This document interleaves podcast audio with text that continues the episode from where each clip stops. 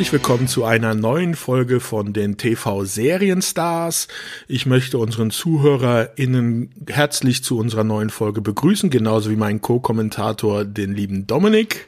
Hallo Sebastian, Co-Kommentator. Ich dachte, wir wären gleichwertige Partner. Ja, es ist doch Co. Äh, zwei Co-Kommentatoren, oder? Co Beide auf gleiche. Naja, Co-Kommentator, ach so, ich, ich habe das jetzt so verstanden, dass der Co-Kommentator, das ist so wie der Sidekick vom, vom Superhelden, weißt du?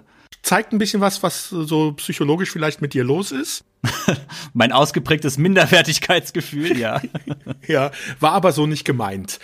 Ja, herzlich willkommen. Wir haben wieder eine neue Serie uns ausgesucht, über die wir reden wollen.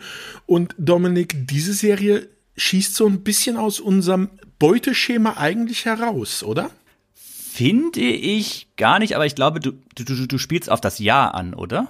Genau, weil diese Serie lief bei uns erst ab den 2000ern im Fernsehen.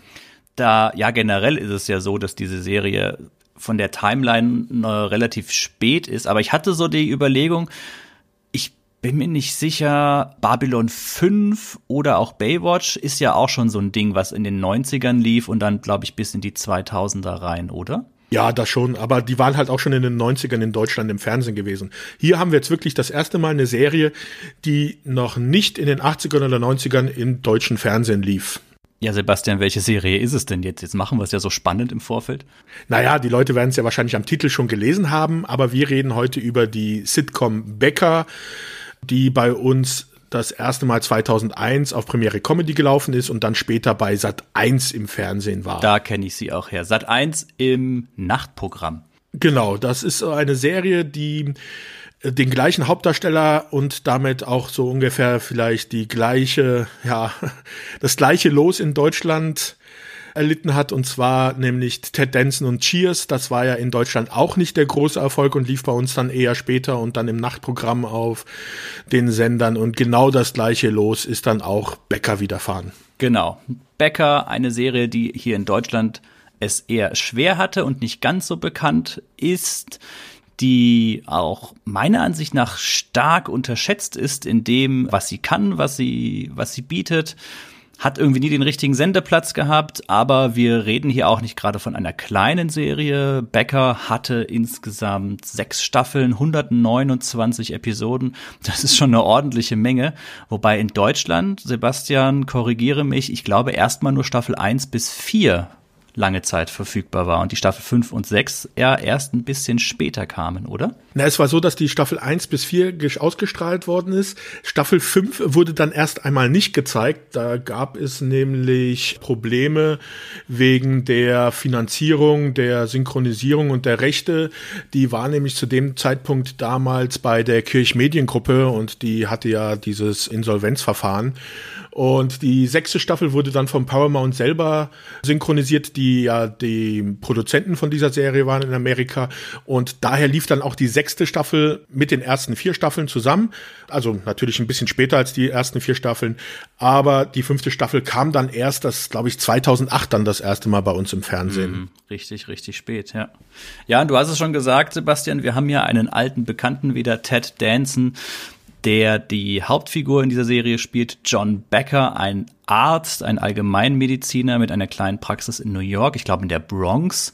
Über Ted Danson haben wir ja schon relativ ausführlich und viel in der Cheers-Folge gesprochen. Also alle, die da ein bisschen mehr noch über Ted Danson erfahren wollen, denen sei die Cheers-Folge so ein bisschen ans Herz gelegt. Äh, vielleicht hier noch ein kleiner Einschub, weil das in der Cheers-Folge da noch nicht bekannt war. Ted Danson immer noch aktiv, macht jetzt gerade wieder eine neue Sitcom, die im nächsten Jahr ins Fernsehen kommen wird, die The Major heißt, wo er einen Bürgermeister spielt. Auch wieder Sitcom, also Ted Danson weiterhin noch gut im Geschäft, weil er ist halt auch in Amerika eine Kultfigur, also mit Cheers, Becker ist eigentlich auch in Amerika so eine kleine Kultserie gewesen und er hat ja dann auch bei CSI die Rolle übernommen gehabt vom Chef oder hatte auch dann in anderen Serien zum Beispiel wie bei Curb Your Enthusiasm einige Auftritte gehabt. Also in Amerika ein richtiger Kultdarsteller. Der ist, äh, wie halt auch seine Serien, in denen er mitgespielt hat, in Deutschland es halt nie so weit geschafft hat. Ja, für mich, also ich habe bei Ted Danson immer so ein Guilty Pleasure, den sehe ich immer ganz gerne, der, der gefällt mir immer sehr, sehr gut. Ich war immer sehr verwirrt, als ich die ersten Werbetrailer gesehen hatte. Das war CSI Crime Scene, glaube ich, wo er mitgespielt hatte, ne? Genau, die Hauptserie. Ja. ja, als er dann da plötzlich aufgetaucht ist, weil ich hatte ihn halt immer nur als John Becker in Erinnerung. Ich habe ja Becker auch noch vor Cheers gesehen, beziehungsweise bewusst wahrgenommen. Und sind wir mal ehrlich, wenn man so sich Cheers anguckt und John Becker, also oder Becker anguckt, Ted Danson ist da schon sehr ähnlich. Also die Figuren sind natürlich von Grund auf verschieden, aber so das ganze Auftreten, das ist schon erstmal denkt man sich, ach ja, das ist Ted Danson und jetzt nicht unbedingt die jeweilige, die jeweilige Figur. Ja, das kann man aber auch daran sehen, es gibt halt gewisse Parallelen zwischen dieser Serie mit Cheers und auch diesen Spin-offs, die es aus Cheers gab. Dave Heckel, der ja die Serie produziert hat, war zum Beispiel jahrelang auch Consulting für die Skripte gewesen bei Frasier und einer der Mitproduzenten der Serie. Andy Ackerman meinst du wahrscheinlich? Nee, aber äh, ich meinte den Produzenten Tim Barry ist Produzent von Becker gewesen und war halt auch Produzent bei Cheers. Und da kann man dann schon die Parallelen sehen zwischen den Serien. Ja, da kommen wieder, da kommt wieder ein eingespieltes Team so ein bisschen zusammen, wobei der David Hackel, der die Serie ja erfunden hat, über den habe ich jetzt mal gleich so als Einstieg nicht so wirklich viel gefunden. Also gut, Becker eben sein großes Steckenpferd. Er hat auch an Fraser mitgearbeitet.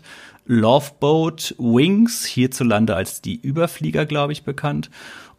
Und dann, hm, ja, verläuft es sich bei mir ein bisschen im Sande. Hast du denn noch was über den Erfinder der Serie? Ja, also Dave Heckel, das ist wirklich ein, so ein, Buch mit sieben Siegeln. Das ist echt sehr schwer gewesen, da was rauszufinden. Ich hatte dann zu, per Zufall ein Interview mit ihm gefunden, also sogar zwei, wo er dann auch darüber gesprochen hat, wie er denn überhaupt ins Filmbusiness gekommen ist. Also er hat angefangen als Autor für Product Placement und äh, Werbe, ja, Werbeskripte, die er geschrieben hat, hat dort in einem kleinen Büro gearbeitet, wo er gemeint hat, da hat er 125 Dollar pro Woche verdient und gegenüber war ein Büro, wo sie Fernsehserien geschrieben haben und da haben die Autoren 1000 Dollar pro Woche verdient. Das war halt so in den 70ern und da hat er sich gedacht, hm, ja, da wechsle ich doch mal die Straßenseite und versuch's einfach mal. Das ging wohl damals noch recht einfach. Und so ist er dann halt in die Drehbuchriege von Fernsehserien gekommen und ist da dann recht zügig dann wirklich zu den Sitcoms gekommen. Also er hat am Anfang noch für Serien mit einem Stundenformat geschrieben, hat sich dann aber wirklich auf diese 30-minütigen Sitcoms spezialisiert und ist da dann halt wohl auch dann an die richtigen Leute gekommen. Du hattest ja die Serien erwähnt, also zum Beispiel, er war dann nicht nur Autor, hatte dann zum Folgen auch für die Serie Mein Vater ist ein Außerirdischer geschrieben er hat dann auch als Produzent bei Serien mitgearbeitet, bei dieser Serie Wings, die Überflieger, die auch in Deutschland recht unbekannt ist, in Amerika aber auch wiederum eine Kultserie ist, hat er auch Nebenautor, halt auch Producer gemacht. Und wie gesagt, bei Frasier war er dann Creative Consultant, wo er dann auch diese ganzen Leute kennengelernt hat, die halt auch mit Cheers zu tun hatten. Und da ist dann die Zusammenarbeit entstanden, dass er dann Becker kreieren konnte. Und nach Becker ist dann aber auch schon Schluss. Also wirklich Becker war dann sein letztes Projekt, wo er gearbeitet hat. Also ich habe dann noch mal ein Interview aus 2011 gefunden, wo er dann nur über seine alten Sachen geredet hat, aber nicht über, dass irgendwas noch angestanden hätte oder irgendwelche Projekte, die nicht zustande gekommen wären. Also mit Becker hat er dann anscheinend einfach sich dann gedacht, jetzt hat er das erzählt, was er erzählen wollte, keine Ahnung, aber es kam halt auf jeden Fall nichts mehr. Hm. Aber Sebastian, was ist denn jetzt so besonders an Becker? Ich meine, wir haben hier eine Sitcom, haben wir ja schon gesagt. Ted Danson, der ja auch mit Cheers entsprechend äh, eine gewisse Reputation hat in diesem Genre und ein bekannter Schauspieler war. Ich habe es gerade schon gesagt, ein Arzt in New York, ein Allgemeinmediziner mit einer kleinen Praxis. Aber gut, eine Sitcom, was macht die Serie denn jetzt so besonders? Was ist denn daran jetzt das Herausragende? Gut, ich kann mir da einiges drunter vorstellen, aber einfach nur der Name Becker, okay, das ist der Nachname des, des, des Protagonisten. Sebastian, erleuchte uns. Ja, Dr. John Becker ist das HB-Männchen in Real. also falls die Leute noch das HB-Männchen kennen sollten, das war mal eine Werbekampagne hier in Deutschland, 70er glaube ich oder 80er Jahre für die Zigarettenmarke, die gleichnamige, wo es immer eine Zeichentrickfigur war, die wegen irgendwelcher Nichtigkeiten immer gleich ausgerastet ist und damit sie sich dann beruhigen kann, hat sie einfach eine Zigarette von dieser Marke bekommen. Nicht, dass wir dafür Werbung machen wollen. Rauchen ist ungesund und sollte keiner von euch machen.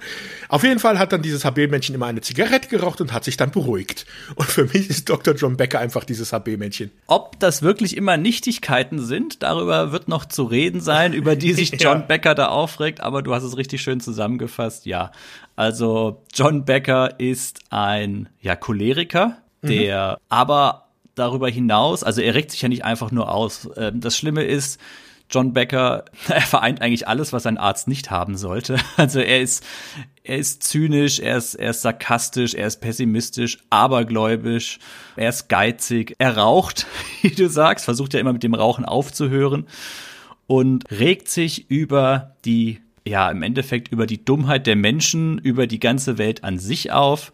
Und das Problem, glaube ich, bei John Becker ist so, er weiß nicht, wann es gut ist. Oder er weiß nicht, wann manche Dinge einfach, die sind halt so, damit muss man klarkommen, damit muss jeder Mensch auf dieser Welt klarkommen, aber er kann halt die Sachen oft nicht auf sich sitzen und beruhen lassen und er muss dann immer noch dreimal nachlegen. Das ist schon wirklich ein ganz besonderer Eckpfeiler an dieser Serie. Ich finde, man merkt auch bei der Serie, es gibt da so unterschiedliche Arten, wie damit umgegangen wird, mit diesem notorischen Genörgel an der Gesellschaft. Es gibt einmal die Folgen, wo er sich über Sachen aufregt, die man selber auch nachvollziehen kann, wo man sich auch selber drüber aufregen würde und wo man auf seiner Seite ist. Und dann gibt es rum wiederum Folgen, wo er durch, dass er sich immer so tierisch aufregt, in gewisse Situationen kommt, wo er sich hineinmanövriert und da nicht mehr herauskommt und diese Komik dann da eher über ihn ist, also dass wir über ihn lachen und nicht mit ihm über die Situation. Ja, genau, das ist sehr gut. Also er teilt aus, aber es fliegt auch ordentlich immer was auf ihn zurück. Und er kriegt also auch immer sein Fett weg, was ja eigentlich nur dazu sorgt, dass er sich dann noch mehr reinsteigert. Ich glaube, es wäre ganz angebracht an dieser Stelle, dass wir den ZuhörerInnen da draußen einfach mal eine kleine Szene vorab als Beispiel vorspielen, damit einfach mal so ein bisschen die Grundstimmung, was diese Figur Becker ausmacht, noch mal so ein bisschen in Erinnerung gerufen wird. Ich habe da einen kleinen Einspieler vorbereitet. In dem Einspieler geht es um Folgendes. Es spielt in Reggie's Bar. Was Reggie's Bar ist, da kommen wir gleich noch zu. Auf jeden Fall ist es so, der John Becker kommt regelmäßig in diese Bar, um da sein Frühstück für die Arbeit abzuholen oder einfach da ähm, rumzuhängen. Und er betritt die Bar und ähm, parkt vor der Bar mit seinem Auto oder will dann da parken. Und das klappt alles nicht so ganz, wie er sich das vorstellt. Und er kommt eben in diese Bar rein und fängt dann eben an, Folgendes zu sagen. Ist der Schwachkopf, dem der beige Chevrolet gehört, hier? Der gehört uns. Stimmt was nicht? Und ob was nicht stimmt. Sie blockieren zwei ganze Plätze und ich musste drei Straßen weiter parken. Wir fahren weg, wenn wir mit dem Essen fertig sind. Natürlich. Die ganze Welt steht still, bis Sie sich Ihren verschissenen Fraß zwischen die Idiotenkiemen geschoben haben. Becker, lass das. Du solltest nicht so mit ihnen Kümmer reden. dich um deinen eigenen Kram, okay. ja, Reg? Wir essen heute aber ganz schön langsam. Wir sind von der Polizei, alles klar? Also beruhigen Sie sich. Wir fahren in ein paar Minuten. Oh, von der Polizei. Entschuldigung. Haben Sie den Satz vor dem Gesetz sind alle gleich schon mal gehört? Ich empfehle Ihnen, sich zurückzuhalten. Gut, gut, klar. Sie können sitzen bleiben. Sie können auf Ihren Fettärschen sitzen bleiben. 21, 22. Sie glauben vielleicht, Sie stehen über dem Gesetz, aber das ist ein Irrtum. Becker. Reg, kümmere dich um deinen eigenen Kram. Ich meine, wie lange wollen Sie da sitzen, ha? ha, Freunde? Müssen Sie nicht noch ein paar Verdächtige verprügeln? Versehentlich ein paar Schwarze erschießen? Ah, kommt schon mit. Wie viel muss ich euch schmieren, damit ihr euren verdammten Wagen wegfahrt? Ich würde sagen, das war ein Fehler. Das reicht. Sie sind verhaftet. Hände auf den Rücken. Was? Weswegen denn? Sie haben das Recht Kommt zu schon, schweigen. Jetzt macht euch mal locker. Ich, ich bin Arzt. hin, dass alles, hey, was Sie von jetzt an sagen, vor Gericht gegen Sie Ich soll mich verwendet doch um meinen eigenen Kram kümmern. Ja, aber er hat ja vollkommen recht. Ja, Sebastian, meiner Ansicht nach hat John Becker da auch recht. Nur weil es Polizisten sind, haben die ja keinen Grund, da über zwei Parkplätzen zu stehen. Und die sind ja auch jetzt gerade nicht in einer polizeilichen Aktion da, sondern die beiden Polizisten, die da sitzen, die nehmen ja einfach nur ihr Frühstück ein oder ihr Mittagessen. Ja, und es ist vielleicht nicht die richtige Wortwahl, aber im Grunde hat Dr. John Becker hier absolut recht. Und das ist auch das, warum ich diese Serie und auch diesen Charakter so liebe. Weil er halt, wenn er immer so ausrastet, in 90 Prozent der Fälle aber auch vollkommen recht hat und so ein bisschen auch das macht, was man selber als Zuschauer in dieser Situation selber gerne machen würde. Wer würde nicht gerne mal, wenn der Polizist da, äh, ich selber muss 15 Mal um die Ecke fahren und irgendeinen Parkplatz suchen und äh, das Ordnungsamt steht da einfach in zweiter Reihe, weil sie was weiß ich nicht machen.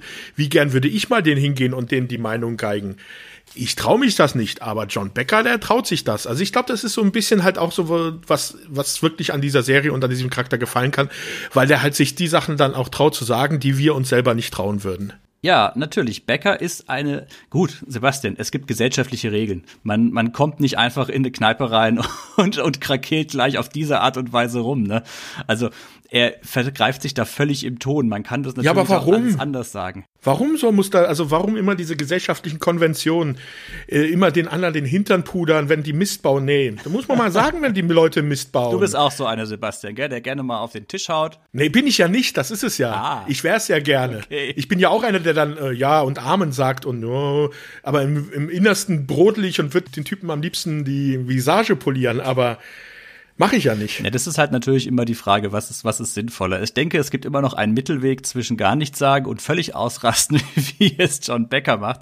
Das Problem bei Becker ist ja, er kann es ja dann nicht sein lassen. Und in diesem Einspieler sieht man das ja so schön, wie er auch noch von seinen Freunden mehrfach zurückgehalten wird und die Leute dann sagen, jetzt lass doch gut sein. Und er hält sich ja auch ein, zweimal zurück, aber er kann es nicht lassen. Er wird ja dann auch angezählt von seinem Nebensitzer, so, ah ja, komm, da kommt noch irgendwas. Und das ist ja dann immer das, er treibt's zu weit und dann kriegt er halt entsprechend die Packung dafür. Er hätte das darauf sich belassen können, hätte seine Meinung sagen können und gut ist, aber er musste ja dann den Bogen noch massiv überspannen. Das ist halt Becker. Ja. Ja, aber das mal erstmal so zur, zur Einstimmung auf die Figur, um was es hier überhaupt geht. Wir haben ja jetzt schon so ein bisschen über die Macher der Serie im, gesprochen. Hast du da noch irgendwas oder wollen wir dann jetzt direkt bei den Darstellern weiter reingehen? Bei dem Machen, das hatten wir jetzt ja eigentlich recht kurz abgehandelt, aber ich muss auch ganz ehrlich sagen, da gibt es auch nicht mehr so viel. Wir hatten ja schon über Dave Heckel dass es da nicht so viel gibt. Ansonsten, wie gesagt, der Produzent, der bei Cheers dabei war, das sind, ist jetzt kein großer Stab an Leuten, die da hinten dran sitzen. Vielleicht noch ganz interessant, was mich so ein bisschen überrascht hat, weil das auch nicht typisch ist ist, dass die Serie bis auf eine Folge bei allen Folgen ein Mann Kamera geführt hat, Greg Cashong. Das ist einer, der halt bei sehr vielen Sitcoms und Serien Kamera geführt hat. Aber das ist so das erste Mal, dass ich das wirklich gesehen habe, dass bei einer Serie wirklich komplett fast alle Folgen von nur einem Mann die Kamera geführt worden ist. Und ich finde, das sieht man dieser Serie auch sehr gut an. Da werden wir auch noch dazu kommen. Es gibt ja nur sehr wenige Settings, in denen diese Serie spielt und die sind immer sehr ähnlich alles. Also das ist jetzt kein sehr aufwendig produziert, also von der Kameratechnik produzierte Serie. Wir haben da halt unsere festen Einstellungen in den verschiedenen Settings und die werden eigentlich die sechs Staffeln lang durchgehalten. Ja, wir haben im Endeffekt Reggie's Bar, wir haben Beckers Praxis, beziehungsweise vorne den Warteraum, sein Behandlungszimmer, Seine Wohnung, seine Wohnung und dann wird's schon dünn. Ne? Also mal ist Ja. dann mal hier und da sind dann auch andere Locations, aber es dreht sich so um eine Handvoll. Aber okay, solche Sitcoms sind natürlich immer so. Ja, wir haben es ja auch zum Beispiel bei der Bill Cosby Show oder sowas gehabt. Das ist halt oft immer nur ein, ein übersichtliches Set oder bei Wer ist hier der Boss? Da haben wir das Wohnzimmer, da haben wir die Küche. Und dann wird's auch schon einigermaßen dünn, ne? ja, Ja, ich hätte gerne noch eine Figur im Vorfeld genannt, und zwar den Composer von der Musik, Bruce Miller. Ja, da, da bin ich mir nicht so ganz sicher. Also da war ich ein bisschen überrascht, weil ich hatte auch versucht herauszufinden, von wem denn die Titelmelodie ist. Und ich konnte jetzt halt nur auch den Namen, den du genannt hattest, halt als Composer für 30 Episoden finden. Dass der bei 30 Episoden die Musik gemacht hat, was mich halt ein bisschen verwirrt hat, weil es sind ja insgesamt 129 Episoden und ja auch immer mit der gleichen Titelmelodie. Und deswegen war ich da ein bisschen verwirrt, ob das wirklich dann eher für die Musik zuständig, also für die Titelmelodie auch zuständig war. Also ich hatte ihn jetzt tatsächlich in der Richtung so ein bisschen verortet, was ich ja mir so zusammengetragen habe, aber du hast recht, es ist nicht so ganz einfach, dass er auch bei Frasier die Musik gemacht hat. Da wird er auch als Composer für die Musik im Abspann immer geführt. Er hat wohl die Musik für die Serie Ehe ist gemacht, im Englischen Till Death. Also er wird auch bei Die Überflieger beziehungsweise Wings geführt. Also irgendwo ist er da verbunden und lustigerweise habe ich ihn noch im Music Department vom Masters of the Ja. Universe Film gesehen als Music Ja. Arranger. Das wollte ich auch noch erwähnen, genau, ja. Ja, aber war auch ein bisschen schwer, da tatsächlich was zu, zu finden. Ja. Interessant ist hier vielleicht, dass dieses, es ist ja nur ein ganz kurzes, ganz kurzes Musikstück, dass es das von der ersten bis zur letzten Staffel ja durchgegeben hat. Ne? Ich glaube, bei Becker mhm. hat sich der Vorspann auch nie groß geändert. Der Vorspann ist ja auch recht kurz. Das ist ja mit diesem verfremdeten Bild, wo er dann ja die Treppen der U-Bahn hinaufkommt und dann so ein paar mhm. Bilder von New York ist ja auch nochmal, kann man ja auch nochmal so ein bisschen zu parallel zu Cheers sehen, wo man ja auch dann Bilder von Boston sieht und von der Bar also von dem, von dem Ort, wo das Ganze spielt, drumherum. Das ist so ein bisschen die Parallelen auch hier. Und der, das ganze Intro sind ja, glaube ich, auch nur 30 Sekunden oder sowas. Also das ist recht kurz. Und hat ja dann diese Mel Melodie unterlegt, die so ein bisschen, ja, ich weiß nicht, ist das so Jazzgitarre, würde ich sagen.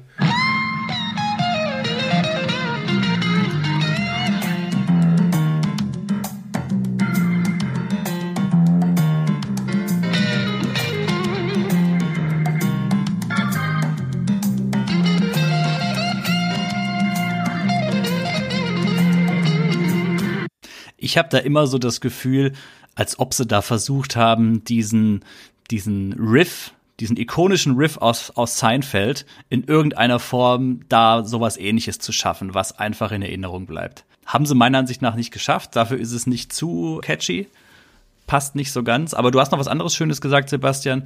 Gerade mit diesen Aufnahmen von New York. Das wird ja auch immer wieder, das ist ja so farblich ein bisschen verfremdet auch. Da mhm. werden ja auch zwischendurch immer wieder so kleine Einspieler gebracht. Einfach so Alltagsgeschehen auf den Straßen.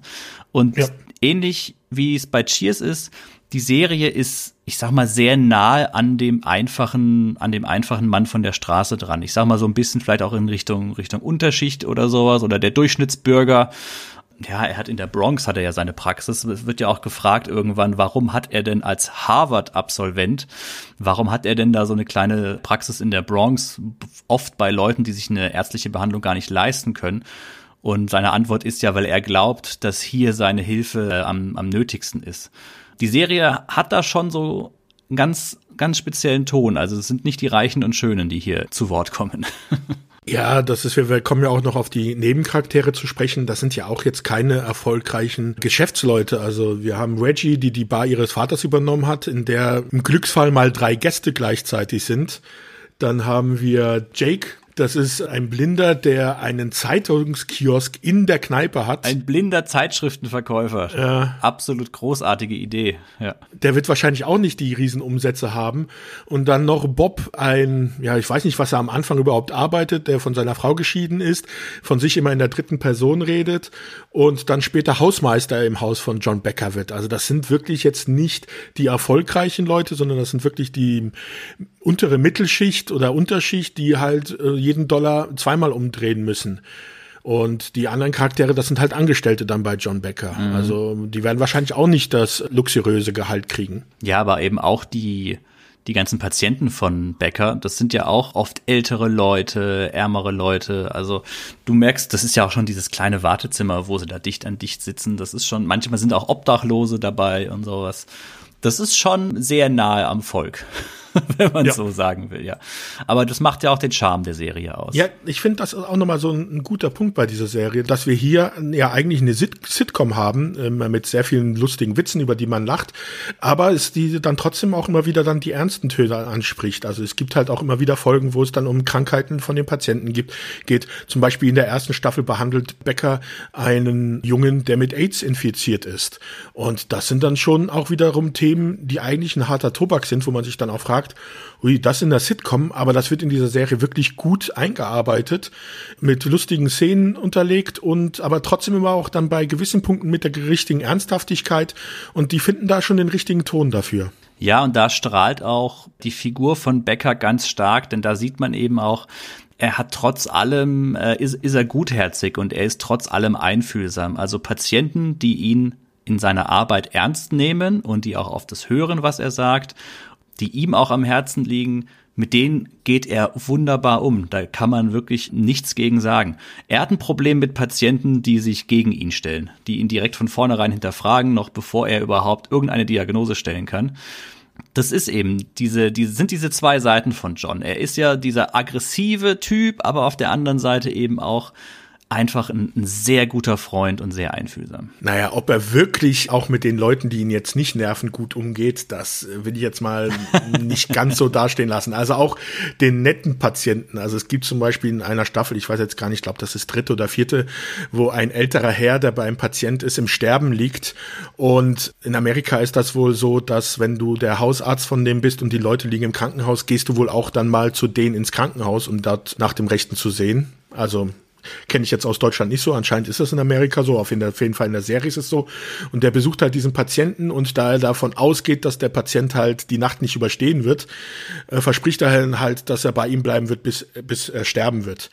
Naja, nun überlebt dieser Patient aber die Nacht und deswegen muss John Becker den nächsten Tag wieder hin. Und der Patient überlebt wiederum.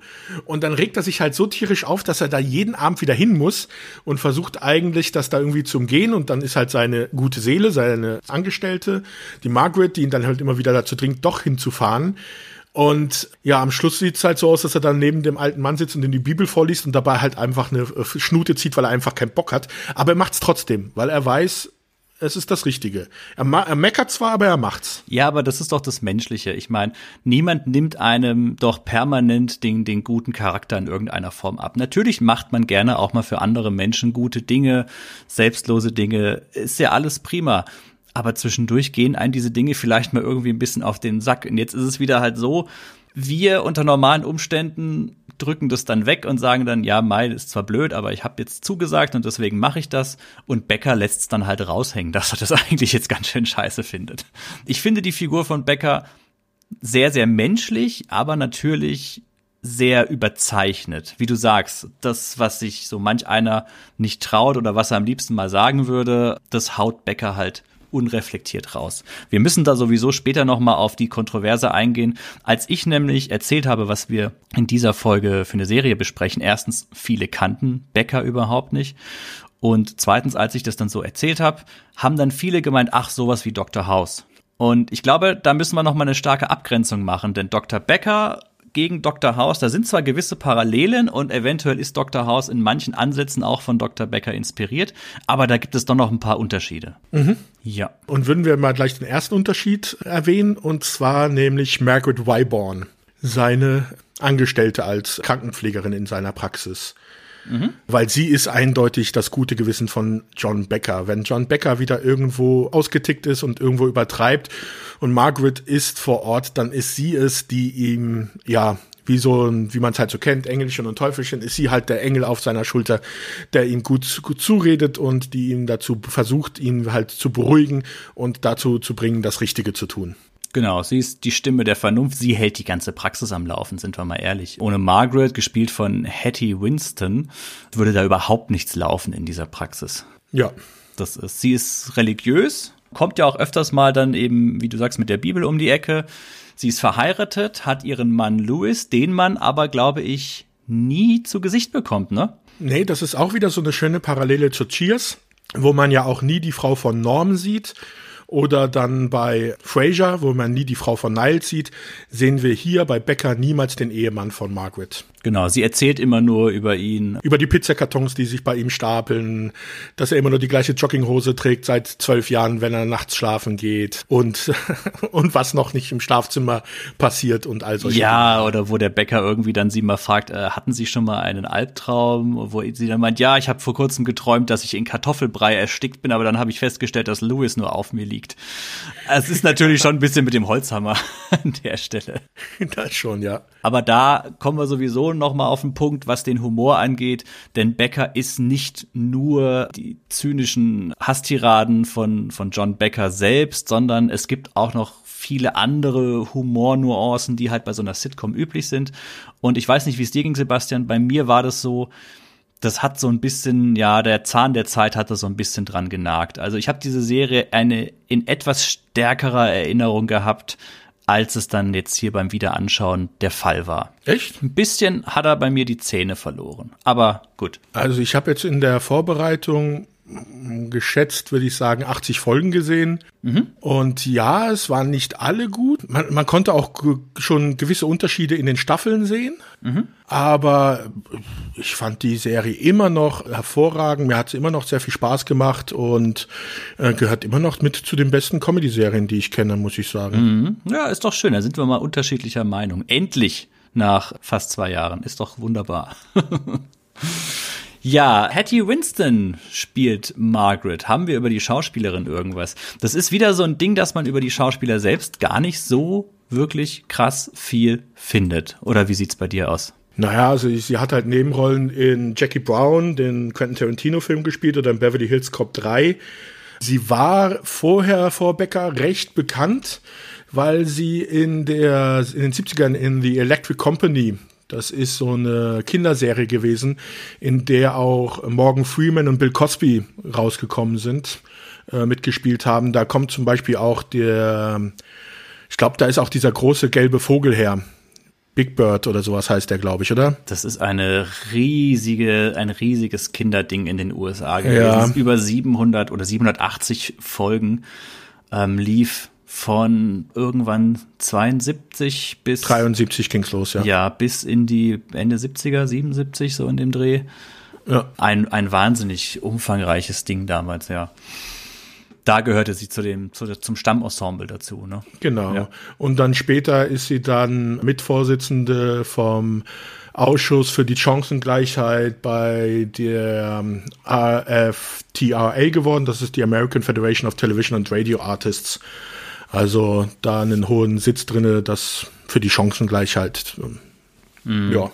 Sie hat hier und da dann noch mal eine Gastrolle gehabt. Sie hat mal bei einer Folge bei Castle hat sie mal mitgespielt, bei Cold Case, Emergency Room, bei Scrubs war sie mal dabei. Also Ja, da spielt sie ja die Mutter von Turk, also schon eine wichtige Rolle. Zwar zwar nur zwei Folgen, aber Mhm. Genau, ja. aber insgesamt recht recht wenig, ja. Aber sie ist nicht die einzige, die in der Praxis arbeitet, denn Becker hat noch eine zweite Angestellte.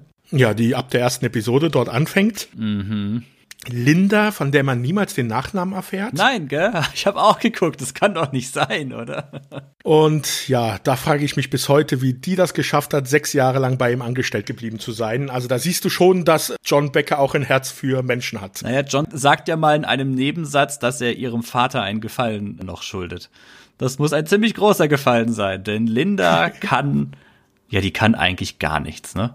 Die ist wirklich das absolute, ja, ich würde jetzt nicht sagen Dummchen, sie ist halt extrem einfältig, sie ist faul, sie, sie, sie kapiert einfach überhaupt nichts. Sie sieht gut aus, was auch immer gerne mal so ein bisschen hervorgehoben wird in einzelnen Episoden. die eine mit der Bluse, die durchsichtige, Ja, ganz, ganz mit den furchtbar. schwarzen Balken. Ja. sie kann sich sehr gut mit, ähm, versteht sich gut mit Kindern. Sie ist ja an sich eine sehr gutherzige, liebe, nette Person, was auch oft ausgenutzt wird. Aber rein, was die Arbeit in dieser Praxis angeht, sie ist ja so, hm, was ist denn das, zweite Sprechstundenhilfe so ein bisschen? Sie ist ja, glaube ich, selber keine ausgebildete Krankenschwester, ne? Keine Ausbildung als Krankenschwester, sondern einfach so, dass sie halt den Papierkram eigentlich machen soll. Und die Leute halt in die Behandlungszimmer führen und solche Dinge. Äh, Blutproben und Urinproben etikettieren, was sie auch irgendwie nie hinkriegt. Ja, es ist also, es ist, es ist wirklich das Dauerding. Das ändert sich, glaube ich, auch in keinster Staffel irgendwie, dass sie dann mal etwas besser wird. Sie ist, sie ist einfach ziemlich, ziemlich blöd, ja. Ja, gespielt von Shawnee Smith. Und die hat ja noch mal eine zweite schöne große Serie, naja, schöne groß, aber sie hat noch mal eine zweite große Karriere hingelegt im Film. Aber du wolltest gerade noch was anderes erst sagen, oder? Na, also sie hat halt ihre Anfänge, äh, wofür sie auch äh, nominierbar war für einen Preis für Der Blob 1988, dieser, Dieses B-Movie-Remake. ja, mit diesem großen außerirdischen Blob, der durch die Straßen zieht. Hatte dann auch zum Beispiel eine Nebenrolle in Where's Harry Crump, den John Candy-Film. Und dann, worauf du anspielen wolltest, ist halt, dass sie in insgesamt vier Saw-Filmen mitgespielt hat. Genau, sie ist Amanda Young in der Saw-Filmreihe. Sie hat doch. Was mir nix sagt, weil ich nie Saw gesehen habe, außer dem ersten. Bitte was? Ja, ich habe den ersten Saw gesehen und ich fand den so blöd und so durchschaubar. Was? Ach du liebe Zeit. Sebastian, weißt du, ich bin eigentlich immer so gut vorbereitet und dann gehe ich hier mit dir bei einer neuen Episode ins Rennen und denk mir, wir sind so auf einer Wellenlänge und mit dem Sebastian kann man reden und dann kommt sowas. Keinen Saw gesehen. Okay, na gut. Also gut, jada, jada, ja. Amanda King auf jeden Fall ja. äh, in der Saw-Filmreihe eine ganz, ganz wichtige Person. Hat allerdings auch, meine Güte, ja, hat auch bei The Grudge mitgespielt, dem, dem dritten Teil. Also die hat noch mal so bei einigen Kinofilmen ein bisschen was hingelegt. Sie ist ja, glaube ich, auch als Musikerin, als Sängerin bei diversen ja. Projekten beteiligt. Ja, bei einer Punkband namens Fidola Ho, die war zusammen äh, gegründet mit dem Bassisten von äh, Metallica. Mhm. Aber die gibt es auch schon nicht mehr seit, boah, ich glaube 2004 oder sowas gibt es die nicht mehr. Und hatte dann später nochmal eine Country Rock Band, Smith Pyle, da ist sie aber auch nicht mehr dabei. Mhm. Und sie ist noch bei der TV-Serie Anger Management ist mhm. sie ja auch noch, gehörte sie auch zum Maincast, eine Serie mit Charlie Sheen. Das ist eine Variante von dem, von dem Film oder basierend auf dem Film Die Wutprobe mit Jack Nicholson ist das eine, eine Serie, die das, die sich dann mal lose rausentwickelt hat. Aber das ist eine andere Baustelle. Ja, und sie hat eben diese, diese Linda, was natürlich ganz lustig ist. Kleiner, kleiner Twist, den diese Figur mit sich bringt in, der, in späteren Staffeln, Folgen dann, dass sie ja eigentlich gar nicht arbeiten müsste. Genau, man erfährt dann, dass ihre Eltern wohl stinkreich sind. Sie hat selber eine Wohnung von den Eltern gekauft bekommen mit Ausblick auf den Central Park. Ein Apartment am Central Park. Ja, sie wohnt also hundertmal besser als jetzt John, ja. John Becker bietet ihr ja sogar an, irgendwann mal die Wohnung mit ihr zu tauschen, wenn er das das erste Mal sieht. Total uneigennützig, ja. Ja.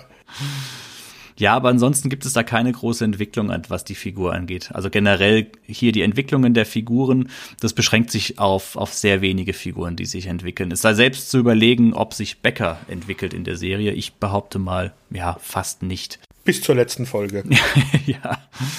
Okay, kommen wir zur nächsten Figur. Das ist Jake. Jake ist, wie gesagt, blind, hat sein Augenlicht bei einem Verkehrsunfall verloren, betreibt diesen Kiosk-Zeitschriftenladen in dem Café von Reggie. Ist das ein Ding? Gibt's das in Amerika? Also ich kenne keine Kneipe hier in Deutschland, oder ja, was ist so, was ist denn das? Das ist ja eine Kneipe, Coffeebar oder sowas, wo dann gleichzeitig noch ein, ein, Zeitungsladen mit drin ist. Ja, aber hat er nicht auch noch so ein Fenster nach außen hin an ja, die Seite? Ja, er hat auch, genau, er hat auch noch ein Fenster, wo er nach außen hin verkaufen kann, aber eigentlich ist der Laden im Laden mit drinne mhm. und hat auch den Verkaufsding auch nach, also er kann nach draußen aus dem Fenster raus verkaufen oder die Leute, die in der Bar sind, bedienen. Mhm. Ja, es ist schon ungewöhnlich. Also ich kenne das so auch nicht, aber dass er nur quasi an Leute verkauft, die in der Bar sind, ist es ja auch nicht. Also er verkauft wohl auch schon nach außen raus. Ja, ja aber wann verkauft er denn mal in der Serie? er verkauft doch fast. Also ich glaube, das kannst du an zwei Händen abzählen, wann in den sechs Staffeln er mal wirklich was verkauft. Ja, das ist die, diese ganze Sache ist natürlich einfach ein einziger Witz, ne? Ein Blinder, der Zeitschriften verkauft. Das, das wird ja auch mehr als einmal in irgendeiner Form thematisiert. Ne? Sebastian, kannst du den Nachnamen des Schauspielers aussprechen? Weil Dessert ist es nicht, gell? Der Akzent über dem E. Dessert. Also, es wird betont D-E-Z-A-I-R, also Dessert. Wäre ich nie drauf gekommen, wenn ich das so gesehen hätte, ja. Ja. ja. Mhm, auch ein Schauspieler, ja. Hm. Ja, ein Schauspieler, das ist schön. auch, entschuldige, ja. er hat bei der The Flash-Serie mal mitgespielt. Er ist wohl Voice Actor bei vielen animierten Sachen dabei, hm, Voice Actor bei vielen Videospielproduktionen. Hast du noch was von ihm? Ja, er hat wohl bei High Fidelity mitgespielt, ich kann mich aber nicht dran erinnern. Mhm. Also ich kenne ihn auch eigentlich nur als diese Figur aus Becker. Und da ist er ja auf der einen Seite der beste Freund von John, auf der anderen Seite aber auch sehr oft das Opfer von seinem, von, von Johns Hohn und Spott. Ne? Ja, aber das geht schon in beide Richtungen. Also das muss man sowieso sagen, bei allen Charakteren, die da auftreten, die halten voreinander nicht mit dem Blatt vor Mund. Also die werden alle in die Pfanne gehauen, da wird über alle Witze gemacht von jeder Seite aus. Also die gehen schon verbal sehr grob miteinander um. Mhm. Jake ist halt oft, sage ich mal, das, das, das einfache Opfer, ne? Die, die, die Blindheit, da kann man immer irgendwas machen. Es kommt ja irgendwann mal eine Episode, wo dann rauskommt, dass John eigentlich immer die Zeitschriften heimlich liest. von Jakes Zeitschriftenladen und Jake kriegt das ja nicht mit, weil er ja blind ist. Das ist ja dann so gemein. solche, solche Sachen halt. Ja, und das ist halt jetzt auch so ein Thema, das man vielleicht mal besprechen sollte, weil also mir hat das gefallen. Nicht jetzt von wegen, ihr macht Witze über Behinderte, aber ich finde halt, dass es in dieser Serie sehr gut damit umgegangen wird, äh, dass Jake halt eine Behinderung hat, weil er, er nicht anders behandelt wird wie die, wie die anderen sondern er wird genauso, werden Witze über ihn gemacht wie, wie über die anderen Leute, zwar dann halt auch mit seiner Behinderung, ja, aber er wird als gleichwertiges Mitglied dieser Gruppe gewertet und keiner hat irgendwie Angst, mal was Falsches zu sagen oder so. Das ist ja auch genau das Gegenteil ja sogar der Fall. Also er geht ja sehr offensiv mit seiner Blindheit um. Man muss dazu sagen, Jake ist halt auch ein ganz schlimmer Frauenheld und er kriegt auch eine Frau nach der anderen rum und ins Bett. Also er ist da ganz, ganz massiv dran. Und er nutzt da ja auch gerne mal seine Blindheit aus. Ja. Also so ist es ja nicht. Er lässt ja gerne dann auch mal so den armen, traurigen Blinden raushängen, macht ja da selber so seine Witze drüber. Das ist ja irgendwie auch das, das, das äh, Nette an der ganzen Sache.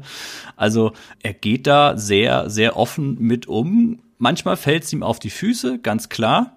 Aber insgesamt ist es, ist es ein sehr erwachsener Umgang. Ich glaube aber auch bei einer Serie mit sechs Staffeln, wenn da jetzt immer permanent diese Blindenthematikkarte gerade bei einer Sitcom gezogen worden wäre, das hätte sich sehr schnell abgenutzt, ja. Ja, aber man hätte ja diesen Charakter nicht blind machen müssen. Hm. Weil Alex äh, Desert ist auch nicht blind selber, was ich auch sehr bemerkenswert finde, wie er den Blinden spielt. Also ähm, ich musste, ich, ich hätte mir vorstellen können, dass auch der Darsteller wirklich selber blind ist, weil ich ihn jetzt auch nicht mit irgendwelchen anderen Rollen in Verbindung gebracht hatte. Mhm.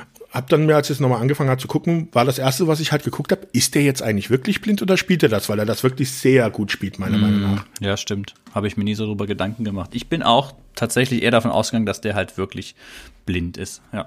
Das waren jetzt die vier Darsteller, die wirklich vom Anfang erster Episode bis zur letzten Episode dabei geblieben sind.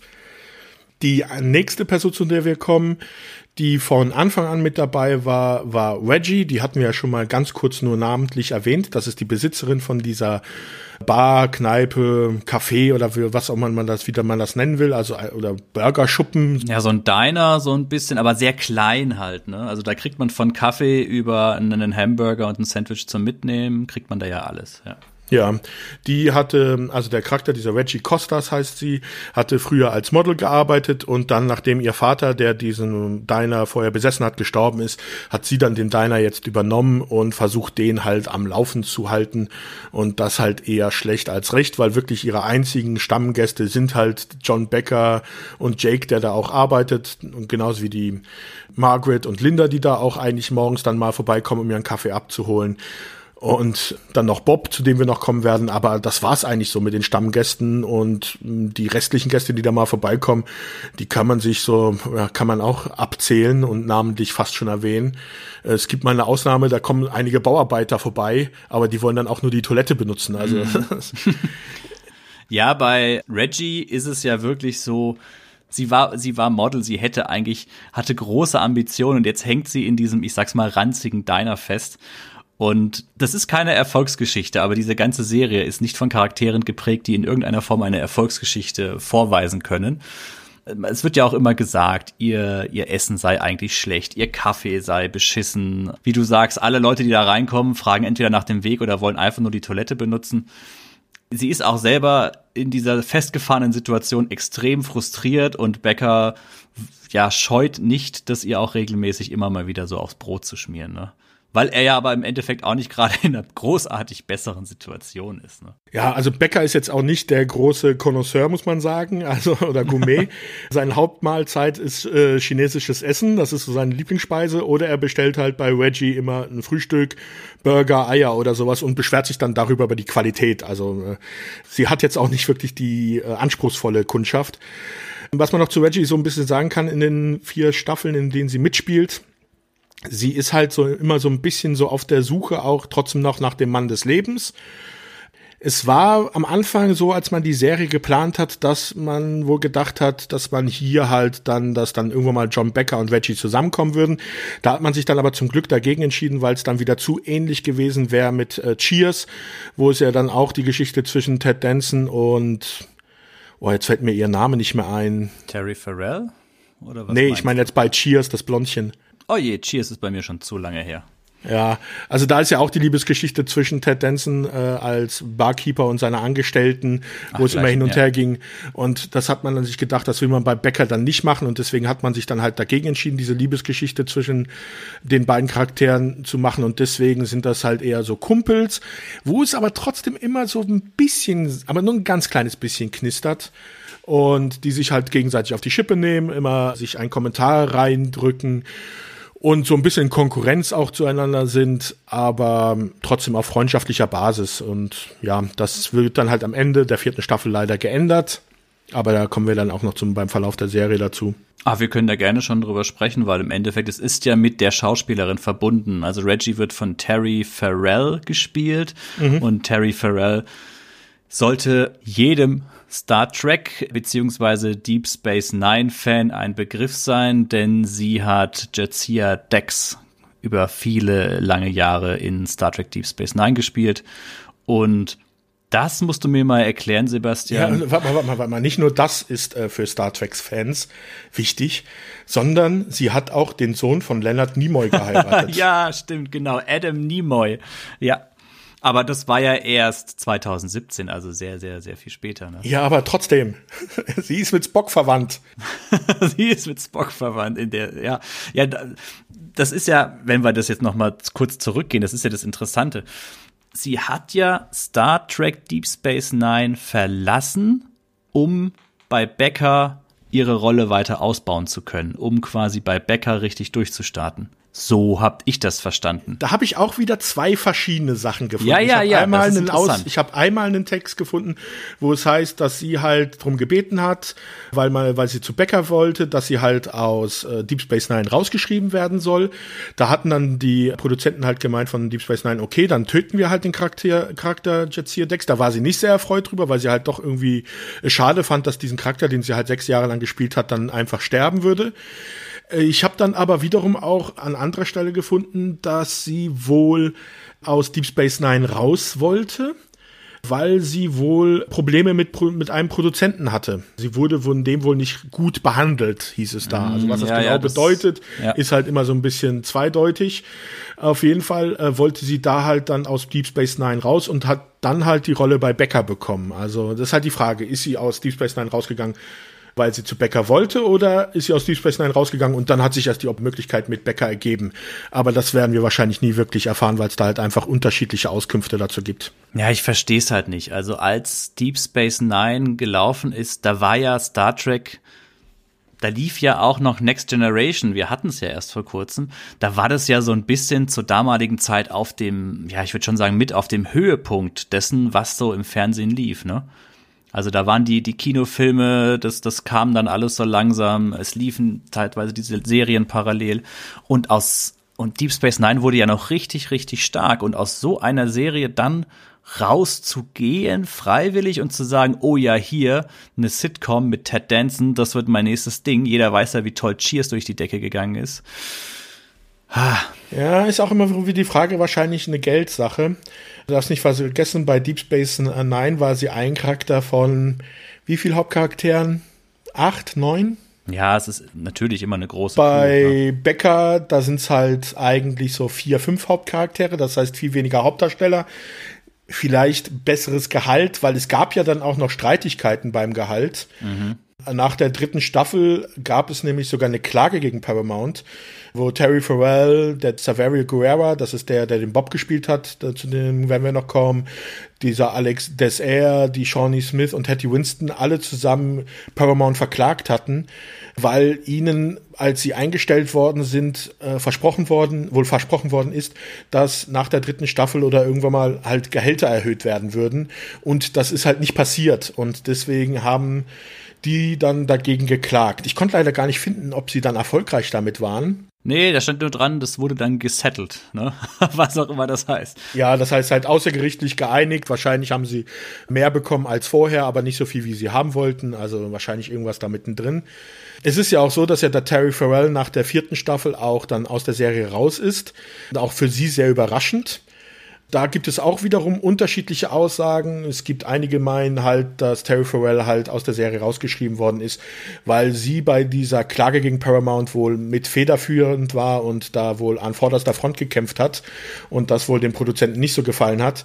Es gab aber dann auch ein Interview mit Dave Heckel, wo er gemeint hat, das wäre nicht der Grund gewesen, sondern man hatte sich überlegt, für die fünfte Staffel neuen Wind in die Serie reinzubringen und man hatte ja diesen Cliffhanger, dass John Becker mit Terry Farrell diesen Kuss am Schluss der vierten Staffel hatte. Und dann hat Dave Heckel gemeint, die größte Überraschung wäre doch, wenn sie einfach gar nicht mehr auftauchen würde. Und das liest sich halt wirklich sehr, sehr stark nach einer Ausrede. Also ich gehe wirklich davon aus, dass sie da den Leuten bei dieser Klage wohl ein bisschen zu sehr auf den Schlips getreten ist. Besonders, weil ja auch der Darsteller von Bob ja auch nach der fünften Staffel, also eine Staffel später, dann ja auch raus ist und, und ich so da richtig, auch keinen ja. Grund finden konnte, warum. Nee, das ist auch ein, ein Buch mit sieben Siegeln, ja. ja. Ja, sie hat sich ja dann auch aus dem Ganzen zurückgezogen. Sie ist mir noch, lustigerweise, ich bin ja so ein kleiner Horrorfilm-Fan, sie ist mir noch in Hellraiser 3 aufgefallen. Mhm. Da hat sie ja die Hauptrolle, noch lange vor Deep Space Nine und vor Becker. Aber so ab 2002, 2003 kommt da nichts mehr, ne? Also sie hat sich 2003 auch komplett zurückgezogen, hatte ja auch ein Kind gekriegt und hat dann erst wieder 2017 wieder angefangen mit so kleineren Produktionen, die aber auch eher unbekannt sind und halt auch, ich glaube, bei recht vielen Star Trek Fansachen macht sie, glaube ich, irgendwie mit. Hm, ja gut, da, da, dann geht sie da noch mal, noch mal zurück. Ist ja auch sinnvoll. Ich meine, sie hat bei Deep Space Nine bei fast 150 Episoden mitgespielt das muss man erstmal auch hinkriegen. Ne? Ich weiß jetzt gerade nicht, wie viele Episoden Deep Space Nine insgesamt hatten. Es waren, glaube ich, irgendwas mit 170. Also sie war eigentlich ah, fast, fast durchgehend dabei. Ne? Ja. Okay, wir haben sie eigentlich schon fast alle durch, denn was jetzt noch an Darstellern kommt, das ist ja, jetzt den alles einen nur noch, ich noch. Nee, den Bob würde ich jetzt noch erwähnen. Ah, ja, ja, okay, Severo Guerra. Genau, weil der hat ja auch immerhin 90 von diesen 129 Episoden mitgespielt. Ja, aber er war manchmal wirklich ja nur kurz da. Also Bob ist ja wirklich, hu, charakterisiere mal Bob. Ja, ja. Also Bob ist am Anfang in der ersten Staffel, ist ja noch ein Gastauftritt, da taucht er in vier, fünf Folgen oder sowas auf. Ab der zweiten Staffel dann häufiger. Ich glaube, ab der dritten Staffel ist er dann auch immer bei diesen Promo-Fotos dann auch mit dabei gewesen, wo du ja immer den Cast dann siehst, mhm. wo eigentlich die Hauptdarsteller dabei sind. Da war er am Anfang nicht mit dabei bei den Fotos. Dann ab der dritten Staffel oder sowas ist er dann mit dabei. Bob ist so, ja, ein äh, kleiner Mann, immer in Lederjacke, nach hinten gegelte Haare, italienische Abstammung, würde ich sagen, oder? Der Schauspieler selbst ist ja auch in New York und Brooklyn geboren, also das ja. passt schon so ein bisschen, ja. Ist mit Reggie selber zur Highschool gegangen, weswegen er halt dann auch mal in dieser Kneipe auftaucht, weil das war halt sein Highschool-Schwarm und er versucht halt heute noch. Seine Frau hat ihn verlassen. Ja, dadurch ist er dann auch bankrott, nimmt den äh, Job als Hausmeister bei Becker an, und entwickelt sich dann in der späteren Staffeln zu so einem Duo zusammen mit Jake. Also da ist sehr viele äh, Episoden, wo Jake und Bob einzeln zusammen auftauchen in gewissen Phasen, wo sie dann halt über Sachen reden, also wo sie dann ihren eigenen äh, humoristische Abteilung sozusagen in der Serie sind. Also dann gibt's immer diese Handlungen, die sich um Becker drehen und um Reggie oder mit Margaret und Linda und Jake und Bob, die haben dann immer so eine kleine Handlung, die nebenbei mitläuft. Ja, Bob ist so dieser ja, er, er ist wirklich klein. Also der Schauspieler ist auch klein. Er ist so, er spielt so diesen kleinen Mann, der sein, ja, sein, sein wirklich auch kleines, mickriges Selbstbewusstsein mit einem sehr aufgeblasenen Ego irgendwie versucht zu kompensieren. Er denkt immer, er wäre absolut einer der schönsten. Er, er spricht ja immer von sich in, in der dritten Person. Bob ist wieder da, so der Klassiker. Und er glaubt ja, dass er bei jeder Frau landen kann. Und er kriegt ja permanenten Korb, aber das hält ihn ja nicht davon ab, immer weiter in diese Richtung äh, zu gehen. Er versucht ja immer wieder irgendwie was zu erreichen und zu landen. Aber er versagt. Ja, er versucht sich auch immer durchzumogeln. Also so wirklich harte Arbeit, richtige Arbeit will er nicht machen. Also es gibt zum Beispiel einmal eine Folge, da sieht er, wie die Bettler halt gut Geld verdienen und dann gibt er sich selber als blinden Bettler aus weil er dann denkt, dass er damit an Geld kommen kann. Dann kommt einer vorbei und wirft ihn halt einen Dollar in die äh, Dose und dann beschwert er sich, dass es halt nur ein Dollar ist. und fliegt halt gleich auf. Also er versucht sich halt überall durchzuschummeln, auch wenn er der Hausmeister in dem Haus vom Bäcker wird. Er arbeitet da also nicht wirklich. Er hat äh, sagt hier, wenn was ist, piepen Sie mich an, aber er hat gar keinen Pieper. Die Nummer geführt ins Nirgendwo. Er ist halt so ein Taugenichts, also einer, der halt wirklich in den Tag hineinlebt und versucht von Tag zu Tag zu kommen, ohne was dafür zu tun. Ja, er reiht sich schon in dieses, in dieses Loser-Ensemble ganz gut ein, sage ich mal. Ne? Irgendwo, er hatte so auch seine Möglichkeiten im Leben, vielleicht irgendwas daraus zu machen, aber das Schicksal wollte es halt nicht. Ja. Und Bob ist, wie du schon gesagt hast, plötzlich aus der Serie verschwunden. Ne? Nach der fünften Staffel, genau. Und zwar ohne große Erklärung, ne? Ja, genau. Ab der sechsten Staffel tritt Bob nicht mehr auf, da er laute Jake in Urlaub gefahren ist. Mhm. Und das ist halt so ein Nebensatz und danach war's das. Mhm. Also das, das, ja, mehr gibt's da auch gar nicht. Ansonsten bei dem Schauspieler, da war auch nicht viel. Er war bei Weeds, ist er mal aufgetaucht. Während Becker war er bei Buffy. Ja, da hat er ein paar, ähm, spielt er Snitch. Aber mehr ist da auch an der Stelle nicht.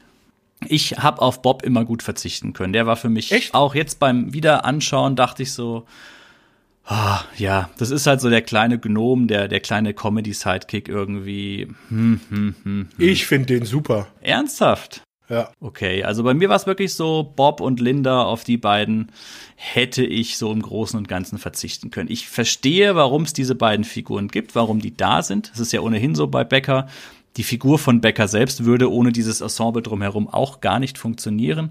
Aber Bob war immer so, hm, ja, okay, brauchst Was brauchst bist du denn nicht. für ein Miesepeter? Linda und Bob sind tolle Charaktere, die der Serie viel geben und sehr viele humoristische Szenen haben in dieser Serie. Ja, weißt du, Sebastian, das ist eine Sache, die ich auch schon zu Anfang eigentlich sagen wollte. Ich, Du hast keinen Humor. Ich habe keinen Humor, genau. halt die Fresse. Nein, was ich sagen wollte ist, ich habe so Becker, äh, auch wie du, viele, viele Folgen gesehen und ich habe festgestellt, je mehr Becker-Folgen man guckt, desto zynischer wird man selbst. Mir ist es auch dann schon vorgekommen, dass ich die letzten Tage dann ziemlich unausstehlich wurde, weil ich dann auch irgendwann nicht mehr mit meinen eigenen Aussagen zurückgehalten habe, weil das färbt dann schon so ein bisschen. Ja, aber das ab. ist doch gut. Warum soll, sag doch das, was du meinst. Du darfst dich doch nicht unterdrücken lassen von anderen. Gebe deine Meinung kund. Äh, was Und meine wenn sie blöd ist, kriegst du halt eins in die Nase. Das, das ist ein schöner Punkt, Sebastian. Da würde ich gerne noch mal zu einer Sache hinführen. Becker sagt ja, was er, was er denkt und haut das ja immer recht unreflektiert und, und grob raus. Ähm, er ist allerdings trotzdem, sage ich mal, ein sehr liberaler, offener Mensch. Also jeder kann sein, wie er möchte, solange er ihm da Becker nicht auf den Sack geht, quasi mit seiner, mit seiner Art. Und da kommt aber wiederum was Schönes, was Becker dann auf die Füße fällt. Und zwar kennst du die Folge, dem wo er seinen, Zeitungsredakteur. na, wo er nicht, nicht den Zeitungsredakteur, nein, sondern wo er seinen alten Kumpel wieder trifft, wo dann rauskommt, dass dieser alte Kumpel ne, sich einer Geschlechtsumwandlung hat unterziehen Ah ja, lassen. ja, ja. Und das ist auch wieder eine schöne Szene. Da habe ich auch einen Einspieler, den ich gerne an dieser Stelle mal kurz präsentieren würde. Und zwar ist es so, er rafft das erstmal nicht, dass diese Frau, die er da in der Bar trifft, dass das sein ehemaliger, ich glaube, es ist ein Schulkumpel, ne? Genau, ein Highschool-Kumpel, sein bester Kumpel. Genau, und er trifft sich dann mit dem wieder, weiß allerdings nicht, dass der eben mittlerweile sich eine Geschlechtsumwandlung unterzogen hat. Alle anderen in Beckers Umfeld wissen das. Aber sie sagen es ihm erstmal nicht, weil Becker findet ihn, sie ja extrem heiß und geht ja dann auch mit ihr auf ein Date. Ja, irgendwann mal landen sie dann beim Bäcker in der Wohnung auf der Couch und der Bäcker, der ist einfach ähm, hin und weg von dieser Frau, weil er halt so das Gefühl hat, das ist wie, sie ist wie sein bester Kumpel, das ist einfach total großartig. Und dann kommt eben raus, bam, diese Frau ist sein bester Kumpel von früher. Und Becker reagiert absolut falsch, denn er ist, er ist völlig überfallen von dieser Situation, weil er hat ja irgendwie ein bisschen Gefühle entwickelt, er fand sie ja irgendwie auch scharf und dann, oh, das ist ein Kerl, ehemaliger Kerl und das erste, was er macht, ist, er schmeißt sie einfach raus, was halt natürlich gar nicht geht, ne? Ich glaube, das Problem ist auch nicht, dass es, dass er früher ein Kerl war, sondern dass es halt sein Kumpel war. Also mit dem er halt alles geteilt hatte, der mit dem er sich so gut kennt und das ist halt jetzt so ein bisschen so der Vertrauensbruch. Becker hadert ja dann sehr stark mit sich selbst. Er weiß ja schon irgendwie, dass das auch nicht richtig war, dass er da seinen Kumpel rausgeschmissen hat. Und dann endet diese Episode dahingehend, dass Becker noch mal zu ihr ins Hotelzimmer geht und nochmal zur Rede stellt. Und dann kommt dieser geniale, ja, dieser geniale Dialog. Ja, ja, ich werde nett sein. Hättest du nicht einfach schwul sein können, wie jeder andere auch? Ich meine, man taucht nicht einfach auf und knallt einem so eine Nachricht vor den Latz. Das macht man am Telefon oder per Fax oder E-Mail. Ich wette, es gibt eine hübsche Grußpostkarte, auf der steht, stell dir vor, ich bin eine Tussi. Oder so ein schöner Weihnachtsbrief, in den die Leute den ganzen Mist reinschmieren, den sie das Jahr über erlebt haben. Das wäre der erste Interessante geworden, der jemals geschrieben wurde. Du, es ist schon schwer genug, mit dir zu reden, wenn du keinen BH in den Pfoten hast. Das ist ein Spitzenhemdchen. Leg's wieder hin. Ich sag dir, manchmal könnte ich, wenn du keine Frau wärst, würde ich dir eine verpassen. Lass dich von dem Rock nicht täuschen. Dich schaffe ich noch mit links. Schon gut, wir wollen ja nicht, dass äh, du dich verletzt. Ja, alles wieder nachvollziehbar, meiner Meinung nach. ja, in der gesamten Situation auf eine gewisse Weise schon, aber auch hier wieder, ich finde, man kann es halt auch anders rüberbringen. Ne? Und mhm. Becker überspannt wieder den Bogen, aber er ist auch ein Meister im Zurückrudern, ne? Weil in dem Moment, wo ihm dann Kontra gegeben wird, wo sie dann sagt, ja komm, mit dir nehme ich's auf, wo er dann sofort sagt, oh, oh, oh, nee, nee, nee, dann doch, dann doch lieber nicht. Also er ist ein Großmaul auch irgendwo, ne? Ja. Ja, wir haben noch ein, zwei Figuren. Wir sind jetzt schon in der fünften, sechsten Staffel. Genau, wir hatten ja schon erwähnt, dass halt nach der vierten Staffel Reggie dann raus ist aus der Serie. Es war schon so, dass am gegen Ende der dritten Staffel ein neuer Charakter eingeführt worden ist mit dem Namen Chris. Hört sich jetzt zwar erstmal aufs erste männlich an, ist aber eine Dame. Und zwar heißt die Rolle Chris Connor, gespielt von Nancy Travis, die dann als Love Interest für John Becker eingeführt wird. Genau, sie ist Beckers Nachbarin dann später und sie ist ja eigentlich so ein bisschen der Gegenentwurf zu John, ne? Ja, immer freundlich, immer glücklich. John, der absolute Miesepeter und Chris, ja, ist ja dann eigentlich wirklich durch und durch positiv. Ne? Ja, und da haben wir jetzt das, was sie halt vorher bei der Serie ja nicht haben wollten, wo man halt dann die Parallelen zu Cheers sehen konnten, konnte mit der Beziehung zwischen dem Barkeeper und seiner Angestellten, hat man jetzt sich dann aber anscheinend dann doch dafür entschieden, dann ab der fünften Staffel doch so eine Liebesgeschichte einzubauen, wo dann halt Becker sich in Chris ver verknallt, das am Anfang ja auch am Ende der vierten Staffel ja auch eigentlich aussehen könnte, als wenn das funktionieren könnte. Dann aber Reggie dazwischen funkt und ihm ihre Liebe beichtet, die dann aber am Anfang der vierten Staffel ja das dann wieder aufgehoben wird, aber Becker halt mit ihr im Bett gelandet ist und deswegen dann halt dadurch sich mit Chris verscherzt hat und dann ist eigentlich so die fünfte und sechste Staffel über wie die beiden dann zusammenfinden. Ja, das ist ja so eine On-Off-Geschichte über ja. einen längeren Zeitraum. Also sie gibt ihm ja auch dann erstmal einen Korb, ne? Genau, also am Anfang arbeitet sie noch in einem Bekleidungsladen und als da Becker dann auftaucht und dort eine Szene macht, wird sie gefeuert und übernimmt dann den Coffeeshop von Reggie, der ja jetzt leer steht. Ja, übernimmt dann sozusagen die Arbeitsstelle von Reggie, sodass wir wieder auf die Grundkonstellation zurückkommen. Nur, dass der Charakter halt jetzt ausgetauscht ist und von der Art her auch etwas anders halt ist. Mm. Ja, und das ist ganz spannend. Also da knistert es wesentlich stärker und intensiver zwischen den beiden, weil das auch einfach noch, ich sag mal, eine, eine unverbrauchte Beziehung zwischen diesen beiden Figuren ist. Ähm, es gibt ja diese schöne Folge, wo Becker dann zum Beispiel einen Sextraum auch von Chris hat, einen immer wiederkehrenden mhm. Sextraum. Mhm der ja dann darin endet, dass sie eigentlich, ich glaube, nee, keine Magenverstimmung, Blinddarm oder mhm, irgendwas mhm, in der genau, Richtung. Also sie muss am Ende dann ins Krankenhaus ja. und dann wird sie kurz vor der OP, wird sie dann unter so ein Narkosemittel gestellt und. Demerol. du kennst die Sachen? Ja. Sie sagt ja dann so schon leicht, also Becker kriegt es nicht mit, dass sie in diesem Zustand mittlerweile ist und schon so leicht, ja, wegduselnd sagt sie ja dann einfach so zu Becker, ich liebe dich und er gesteht ihr dann auch noch mal seine komplette Liebe und dann kommt eine Arzthelferin rein und Chris guckt dann auch diese Arzthelferin rein und sagt dann auch noch mal zu dieser Arzthelferin, ich liebe dich. Und die ganze, die ganze Sache, die da Becker da irgendwie sich gedacht hat, die da jetzt irgendwie sich offenbart, war natürlich völlig, völlig umsonst. Ja, wobei dann aber in einer späteren Folge rauskommt, dass da das Demerol noch gar nicht wirklich gewirkt hat, wo sie sagt, dass sie ihn liebt, äh, ernst gemeint war. Mhm. Nur, dass sie das dann im späteren Verlauf dann halt nicht mehr zugeben wollte erstmal. Mhm. Ja, das ist, das ist großartig. Ja, er gespielt wird die Rolle von Nancy Travis.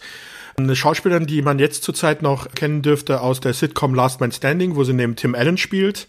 Aus Filmen kannte sie noch wie aus dem Mike Myers Film Liebling hältst du mal die Axt. Aber ansonsten kann ich da auch nicht so viel zu ihr sagen. Ja, es gibt verschiedene Fernsehserien, bei denen sie mitgespielt hat. Also sie hat mal bei How I Met Your Mother, Grey's Anatomy, Desperate Housewife. Da war sie also immer ein oder zwei Folgen dabei.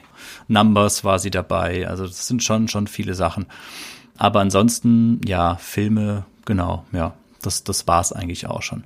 Sie ist doch, jetzt hilf mir mal, da bin ich nämlich nicht mehr so ganz zugekommen bei den letzten Folgen.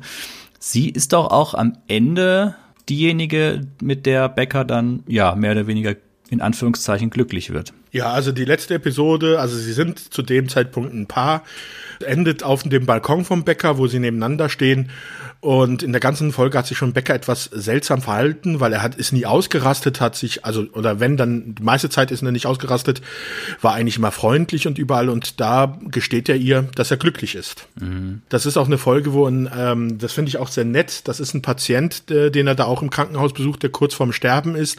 Das ist einer, der ist insgesamt glaube ich vier oder fünf Folgen in der Serie aufgetaucht und das ist schon seit der ersten Staffel immer wieder so ganz sporadisch. Mr. Gordon und der ist halt in der letzten Episode, liegt er halt im Krankenhaus im Sterben, sein Herz lässt halt nach und sie reden halt darüber und der erzählt halt Becker, dass er halt glücklich ist. Also der hat ein schönes Leben gehabt, hat eine gute Familie gehabt, hat auch ein bisschen Geld angespart gehabt, dass er jetzt alles verprasst hat, aber er blickt halt auf ein schönes Leben zurück und kann deswegen zufrieden gehen. Und Becker reflektiert dann so ein bisschen, steht halt mit der Chris auf dem Balkon und meint dann, ja, also so wie es gerade alles läuft, er ist glücklich. Und dann ist unten einer im Gasse und pinkelt dort in die Gasse. Dann rastet er wieder aus, schreit ihn ein, der soll in den Park gehen und dort pinkeln wie alle anderen.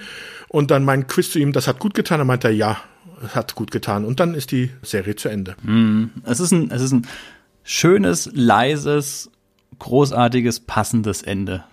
Also, dass Becker quasi damit endet, glücklich zu sein, finde ich, finde ich schon genial, aber trotzdem gleichzeitig auch nicht aus seiner Haut kann und immer noch der alte Bäcker irgendwie da ist. Genau perfekt pointiert, ja. Finde ich super. Ja. Eine Figur haben wir noch, ne? In der letzten Staffel, in der sechsten Staffel, die ja auch nur 13 Episoden hatte, ist dann als der Ersatz für Bob Hector Lopez aufgetreten. Der wird gespielt von Jorge Garcia, der den meisten wohl bekannt sein dürfte als der etwas beleibtere aus Lost. Ja, Hugo aus, also Hurley aus äh, Lost, ja. Mhm. Ich glaube, sehr viel mehr muss man zu dem eigentlich gar nicht ja, sagen. Er hat noch in ne? großartigen Filmen wie Old School mitgespielt. Da war er einer der Pledge-Anwärter. Mhm. Der, der sich den Stein an den Schniedel gebunden hat, anstatt an um die Hüfte. Ach, der war das. Da war er aber noch ein bisschen jünger, gell? Da war er noch, ich glaube, der müsste das gewesen sein, ja. Ei. Und in Hawaii 5.0 spielt er halt jetzt in der Serie noch mit. Also war auch, ist auch bekannt als Stand-up-Comedian. Ich finde auch seine Rolle hier in der letzten Staffel, der ist, übernimmt halt die Rolle von Bob und ich finde auch seinen Charakter echt lustig. Ist halt für ihn ein bisschen schade gewesen, dass er halt in die Serie eingestiegen ist, als es schon zu Ende ging. Ja, er füllt dann da noch mal so ein bisschen so eine, so eine Lücke, aber hatte da nicht, nicht viele Möglichkeiten. Ich war auch sehr überrascht, als ich ihn da gesehen habe, weil ich habe die späteren Staffeln von Becker auch erst sehr viel später gesehen und da kannte ich ihn schon aus Lost. Mhm. Und dann war das so, huch, was macht denn der Typ aus Lost da? Das ist ja auch wieder sehr, sehr witzig für mich gewesen. Ja. Ja, und da ist ja auch so ein schöner Abschluss für das Ende. Dann für den, so einen Charakter wie den Jake. Der hatte von seiner Großmutter, die gestorben ist, 25.000 Dollar geerbt und hat sich damit halt überlegt, was er damit machen soll. Hat halt erstmal so ein paar dumme Ideen, bis ihm halt Margaret ins Gewissen sprich, äh, redet. Und der entscheidet sich dann dazu, das Geld zu nehmen, um zu studieren um halt äh, aus diesem Kiosk rauszukommen, um und was aus seinem Leben zu machen. Dafür zieht er halt nach Chicago. Davon ist John Becker halt überhaupt nicht erfreut, weil sein bester Kumpel halt wegziehen wird. Gibt ihm aber trotzdem zum Abschied einen Kuss auf die Schläfe. Ja, und so hast du dann auch für Jake dann einen versöhnlichen Abschied, Abschluss sozusagen. Also er wird jetzt was aus sich machen und seinen Kiosk, also seinen Zeitschriftenladen, den hinterlässt er dann halt Hector, der dann jetzt dort, weil der ist halt auch die ganze sechste Staffel überall arbeitslos und sucht was, findet nichts und der darf dann halt die Zeitungen dann demnächst verkaufen. Mhm. Ja.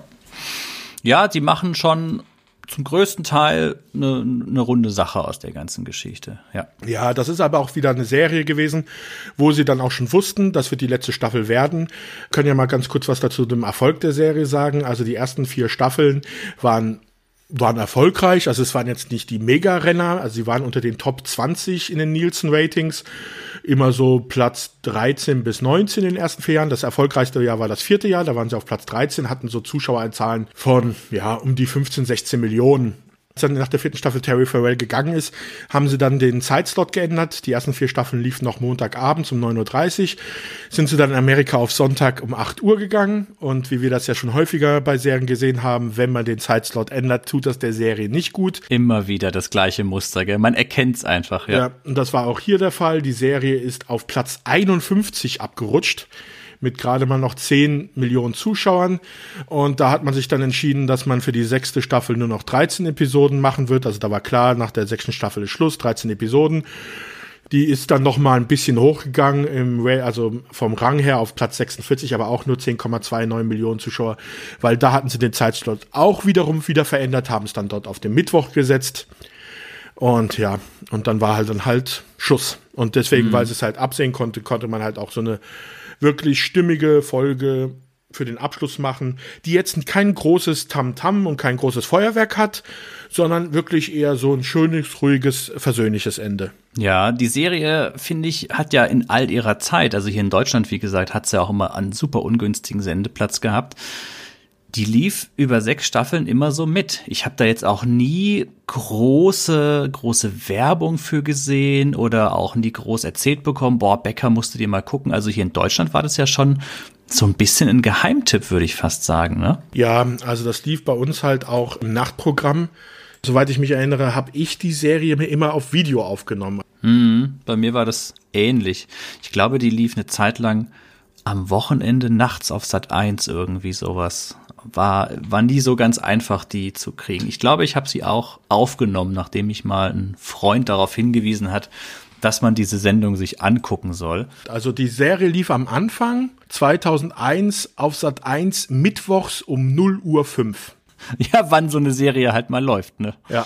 Dann 2002 kam die Wiederholung der ersten Staffel, da lief es samstags um 0 Uhr 40 und dann ab 2008 auf Anixe im Mittagsprogramm.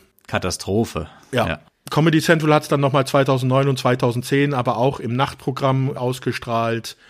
Keine Ahnung, wie es gelaufen wäre, wenn man der Serie eine Chance gegeben hätte äh, zur Primetime. Wir hatten ja das gleiche, also da werden wir irgendwann mal, wenn wir dann mal über Friends reden werden, haben wir da das gleiche Phänomen. Friends lief ja bei uns auch am Anfang im Nachtprogramm und das unter ferner liefen und ist heutzutage eine absolute Kultserie auch in Deutschland wie das gewesen wäre, wenn man der auch wirklich die Prime-Zeit gegeben hätte, schon damals. Ist halt auch die Frage, ob da vielleicht dann auch Becker eigentlich auch in Deutschland ein besserer Erfolg hätte sein können, wenn man der Serie vertraut hätte. Weil meiner Meinung nach Potenzial hat sie auf jeden Fall gehabt. Mhm. Ich habe aus der Serie Becker tatsächlich vieles aus meinem Leben mitgenommen, das ich heute noch immer gerne anwende. Sebastian, sagt dir die Gummibandtheorie was? Ja, aber da, als ich die Folge jetzt nochmal wieder gesehen habe, äh, habe ich das auch wieder gesehen und ich habe mich daran erinnert, die, an diese Theorie, aber ich glaube, ich muss die irgendwo anders herkennen, aus einem anderen Film oder Serie. Also ich habe die jetzt nicht mit Becker in Verbindung gebracht. Ich habe die Gummibandtheorie das erste Mal in ja, Becker gehört und habe dann so gedacht, das ist ja der Wahnsinn tatsächlich. Und die Gummibandtheorie besagt, ach, Sebastian, da lassen wir Becker am besten noch mal kurz selbst zu Wort kommen.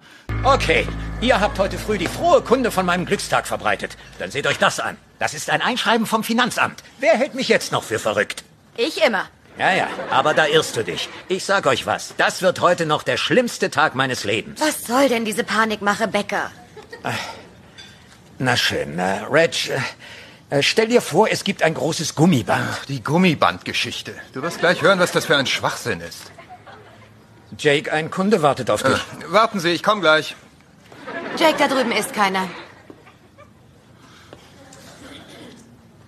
John, ich verstehe dich nicht. Wieso stellst du mir nicht einfach ein Bein? Das ist mir zu profan. Ich bin Künstler. Jedenfalls, hör zu, mit jedem sogenannten Glücksfall wird das Gummiband in die Länge gezogen und etwas mehr gedehnt. Kein Verkehr heute früh? Ich kann direkt vor der Tür parken? Mein Portemonnaie wird mir zurückgegeben? Mein schlimmster Patient zieht nach Florida? Die beste Erfahrung in einem Postamt, die ich je gemacht habe? Die je irgendjemand gemacht hat? Und dann, flatsch! Das Finanzamt lässt herzlich grüßen. Ich erfinde das nicht einfach, Leute. Dieses Schema kennt man aus der Geschichte. Ein traumhaftes Kreuzfahrtschiff, Eisberg. Aschenputtel trifft endlich ihren Märchenprinzen und verliert den Schuh dabei. Warte, warte, der Prinz hat sie durch den Schuh gefunden und wenn sie nicht gestorben sind, dann leben sie noch heute. Ach komm, ich bitte dich, das ist doch nur die Schnulzenfassung für Kinder. Und Sebastian, ich bin ein Verfechter der Gummibandtheorie. Die gibt es wirklich. Ich konnte sie auf mein Leben schon so oft anwenden und ich kann sie immer noch anwenden. Erst recht auch wieder in diesem Jahr. Tja, Das habe ich aus der Serie mitgenommen. ah, okay, ich dachte gerade an ein anderes Gummiband, nämlich das, das er gegen den Handgelenk schnalzen lässt, um äh, Aggression abzubauen. Das ist auch nicht schlecht. Ja, nee, okay, dieses Gummiband. Ja, das ist halt so ein bisschen Karma-Gedanke, ja. Ja, Becker ist ja auch eine sehr abergläubische Figur, ne? Ja. Also wie gesagt, er findet es halt auch ganz furchtbar, wenn er irgendwie Glück hat wegen irgendwas. Er, er ist ja da auch sehr unkorrekt. Zum Beispiel denkt er ja auch immer, wenn er einen Zwerg begegnet, dass der dann irgendwie Pech hat. Also kleinwüchsigen Menschen einfach nur. Das ist so falsch, aber das ist halt Becker, ne? Ja, und der steckt ja auch alle anderen dann mit diesem Glauben an. Selbst den Kleinwüchsigen selber am Schluss. Becker zieht, die Serie zieht viele Register. Wir hatten es am Anfang schon bei dem allerersten Einspieler mit der Polizei, wo er so salopp sagt, habt ihr nicht irgendwie was Besseres zu tun, ein paar Schwarze wieder zufällig erschießen? Ein Thema, das heute auch wieder brandaktuell ist, das eigentlich nie weg war, ne? Das ist der Wahnsinn. dass dieses Thema da so besprochen wird. Ich habe noch einen weiteren Punkt, da geht es darum, Becker will verreisen. Und auch da wieder, die Margaret gibt ihm dann einige Prospekte, damit er sich halt was aussuchen kann, wo er in den Urlaub fahrt, äh, fährt. Und da ist auch wieder ein, ja, immer noch brandaktuelles, kurzes Statement, was er da von sich gibt. Aber auch wieder falsch auf eine gewisse Art und Weise. Und es geht dann so. Margaret, ich habe die ganzen Reisebroschüren durchgesehen, die Sie mir besorgt haben. W was meinen Sie? Äh, Zu heiß, zu kalt, zu weit weg, zu saublöd. Mexiko? Ich meine, was bringt das? In ein paar Wochen sind die sowieso alle bei uns. Ja, da werden AfD-Meinungen äh, transportiert, ja? Das ist hart, gell? Aber wirklich, also, also Becker, das ist, ah, keine Ahnung, ist, er ist eine Zündschnur, die irgendwie von, von beiden Seiten her brennt. Also faszinierende Figur, ne? Ich fand aber trotzdem, dass die Serie hier und da, ich habe es ja vorhin schon gesagt, ja, sie ein bisschen, ein bisschen harmloser hat sie auf mich gewirkt. Also ich hatte früher mal so, wenn ich die Sprüche gehört habe, mir so gedacht, oi, oi, oi, jetzt hat er aber wieder einen rausgehauen. Jetzt mittlerweile, ich bin dieses Jahr 40 geworden, haha, im gesetzten Alter, denkt man sich bei so manchen Sprüchen, ah ja, okay, das ist ja ganz nett, aber es ist bei weitem nicht so eine Grenzüberschreitung, wie ich das früher in Erinnerung hatte. Ja, das ist aber auch einfach in der Zeit, mit der Zeit hat sich auch die Grenzüberschreitung, was ist wirklich eine Grenzüberschreitung von den Sachen, die man sagt, hat sich schon sehr stark verändert durch Social Media und wie Leute in Social Media miteinander kommunizieren. Da sind wir einfach heutzutage komplett andere Sachen gewöhnt als damals. Stell dir mal vor, Bäcker zur Zeit des Internets und Facebooks oder Twitter. Der wird ja, der wird ja gar keine ruhige Sekunde mehr bekommen. Der wird in einem Herzkasper nach fünf Minuten sterben, weil er sich so aufregen würde. Ja, ich bin gerade im Überlegen. Das, das stelle ich mir furchtbar vor, ja. Das geht, ja, hast du recht. Ich wollte noch auf einen Punkt, den ich vorhin angesprochen habe, hinraus, und zwar Dr. Becker versus Dr. House. Weil, wie gesagt, mir, als ich das so erzählt habe, Dr. Becker kam so dieses, ach ja, das ist ja wie Dr. House. Sebastian, welche Meinung hast du dazu? Kennst du Dr. House? Hast du Dr. House gesehen? Ich habe Dr. House, gucke ich jetzt ab und zu mal noch, wenn nichts anderes im Fernsehen läuft. Ich war jetzt kein großer Fan. Ich habe aber doch viele Folgen gesehen. Ich muss sagen, es gibt zwischen Dr. House und Dr. Becker einen großen Unterschied. Und zwar, nach außen geben sie sich sehr, sehr ähnlich und sehr gleich, aber im, im Inneren ist eigentlich Dr. Becker wirklich ein, einer, der Menschen mag und auch helfen will und sich nur über das, wie die Leute agieren, aufregt und darüber aufgeregt, wie dumm sie manchmal sind. Während Dr. House eigentlich jemand ist, der Menschen nicht mag. Würde ich, also so kommt es mir immer vor. Der die Leute behandelt, nicht weil er den Leuten helfen will, sondern weil das ein Problem ist, das gelöst werden muss, so wie Sherlock Holmes einen Kriminalfall löst versucht House einen medizinischen Fall zu lösen und sieht die Person halt nicht als Menschen, sondern als diesen Fall an. Und die Patienten sind ihm vollkommen egal, während Becker halt trotzdem, auch wenn die Leute ihn aufregen, ihnen helfen will, dass es ihm besser geht und eigentlich die Leute auch so akzeptiert, wie sie sind. sich aber halt nur darüber aufregt. Ja, also ich habe mir so gedacht, Dr. House, Dr. House ist schon eher ein arroganter Typ. Ich finde Don, äh, Don Becker, Don Becker, finde ich, ist nicht arrogant. Becker ist eher so der, der cholerische, laute, der sich immer beschwert. Dr. House ist, ist weniger laut. Dr. House ist, ist eher abschätzend. Wie du sagst, dem, dem geht ja, dem geht die komplette Empathie ab. Becker hat vielleicht auf eine gewisse Weise zu viel Empathie von der anderen Seite. Also er geht auf seine Patienten ein, hat aber auch unglaublich schnell seine Ausraster. Das ist schon ein Unterschied. Trotzdem finde ich, bei den Figuren eine gewisse, eine gewisse Ähnlichkeit ist in, in manchen Sachen schon vorhanden, ne? Ja. Weil es halt immer wieder, also ja, ich, ich versuche diese Abgrenzung halt irgendwo so zu erreichen. Ja. Die Frage ist, ob nicht Dr. House vielleicht auch ein bisschen von Becker inspiriert wurde, was das Ganze angeht. Ja, ich glaube, bei Dr. House ist wirklich Sherlock Holmes die Inspiration gewesen. Mhm. Ja, ja, kann sein. Trotzdem finde ich, dieses, dieses Bäcker-Ding, ja, hm, ich weiß es nicht. Weil du darfst nicht vergessen, Sherlock Holmes ist ja auch eigentlich drogenabhängig in den Romanen, auch kein mhm. einfacher Zeitgenosse, der dann nur von seinem Gehilfen Dr. Watson verstanden wird, der dann für ihn, wie die Assistenzärzte bei Dr. House, dann halt äh, mit den anderen Leuten dann kommunizieren muss, weil Sherlock Holmes das nicht wirklich gut kann. Da hat man bei Dr. House sich äh, wirklich Sherlock Holmes als Vorbild genommen. Hm, und kein, kein bisschen Bäcker. Ja, ja. Man weiß es ja nie, welche Einflüsse wirklich, man weiß ja nicht, haben sie es gesehen, wenn sie es gesehen haben, haben sie es nur im Unterbewussten dann mal dann doch Sachen eingespielt, das werden wir nie erfahren können. Hm. Ja, aber du hast wahrscheinlich recht. Also es, es war mir nur wichtig, zu erwähnen, weil, wie gesagt, sofort Dr. House ins Spiel gebracht wurde, wenn ich über die Serie erzählte. Vielleicht habe ich auch einfach zu schlecht über die Serie wiedergegeben, worum es Ja, wenn du sie auch nicht mehr magst, dann ist das Ich habe so. nicht gesagt, dass ich sie nicht mag. Ich finde, ein bisschen der Zahn der Zeit hat daran genagt und sie ist bei weitem ja, der nicht. Der Zahn der so Zeit hat an dir genagt. Ja, das leider auch, aber das, das ist die Schwerkraft. Jeder kriegt die mal irgendwann zu spüren ja, sie kommt mir nicht mehr ganz so bissig rüber. Es ist immer noch gut, es macht immer noch echt Spaß, aber die Bäcker-Momente sind halt das, was die Serie trägt. Und alles, was so ein bisschen da drum herum passiert, mit Linda, mit Reggie, Jake, das ist alles sehr, sehr brav. Also ohne Becker würde diese Serie auch, wäre sie sehr langweilig, denke ich. Ja, aber welche Serie ist ohne ihren Hauptdarsteller nicht langweilig? Aber ich sag mal, ein Bill Cosby eine Bill Cosby Show, so eine Familie würde auch ohne einen, einen Bill Cosby Charakter funktionieren. Hm. Behaupte ich einfach mal. Ja. Meiner Ansicht nach bei Becker, das ganze Ensemble ist um ihn herum gebaut und er trägt das Ganze. Und alle anderen, wenn die mal so ihre Einzelauftritte haben, das ist nicht so stark. Wenn du bei Seinfeld guckst, auch die Folgen, wo Jerry jetzt nicht dabei ist, die sind großartig. Die Figuren sind alle, funktionieren alle großartig alleine, eigenständig. Die können selber was ähm, fabrizieren. Bei Becker ist es nicht so. Ohne Becker fehlt den Figuren einfach was. Die können diese Sache alleine nicht tragen. Naja, aber an Seinfeld hat der Zahn der Zeit aber auch ganz schön genagt. oh, Vorsicht, junger Mann, ja?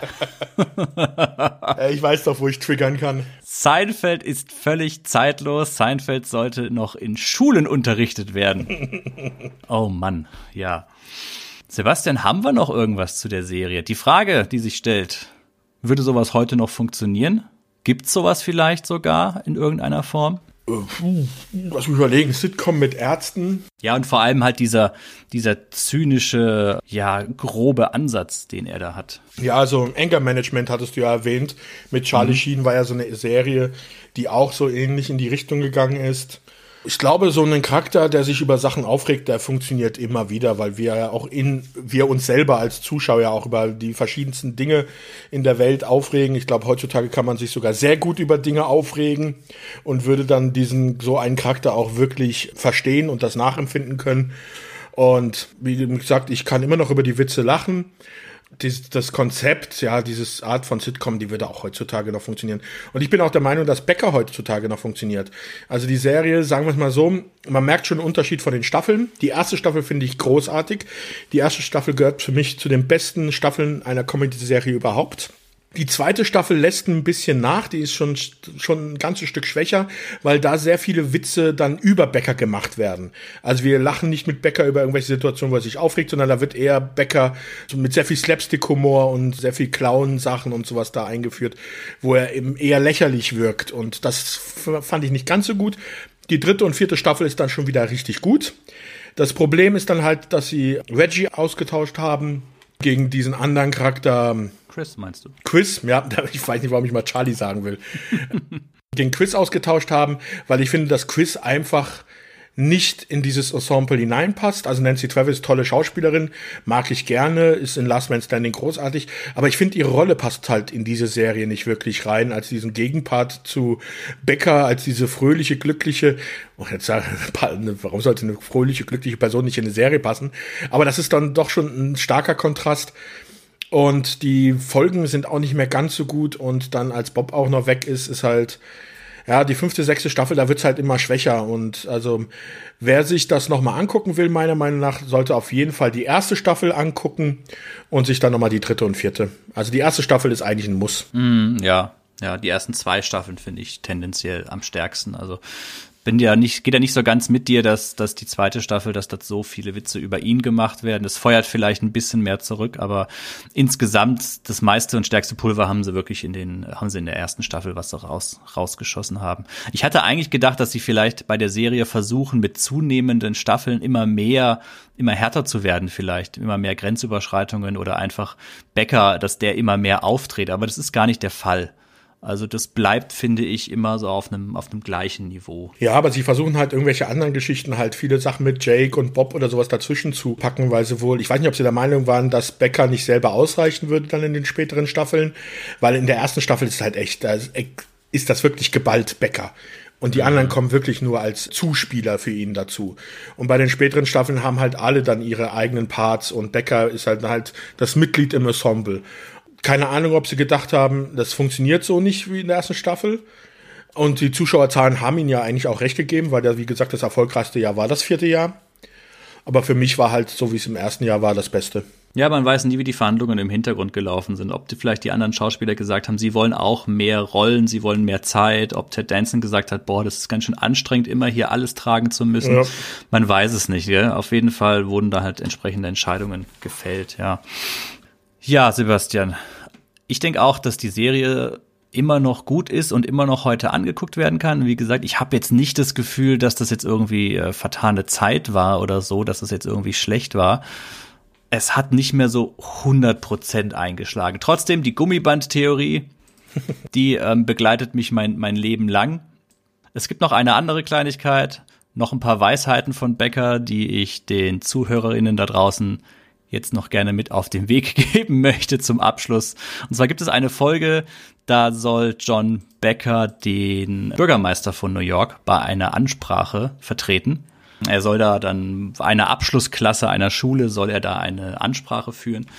Und es kommt, oder er bereitet sich dann darauf vor, dass diese Ansprache eben ganz toll wird. Er stellt sich da sonst was bei vor und am Ende ist es in einer ja, hm, ich weiß nicht, wie man das ausdrücken soll, aber ich sag mal in einer Schule von einer eher schwer erziehbaren Klasse. Also das ist so, hm, keine Ahnung, was die für einen Abschluss machen. Also es ist wohl irgendwie so ein Hauptschuläquivalent, was es da in den USA gibt. Ich weiß es nicht. Mhm.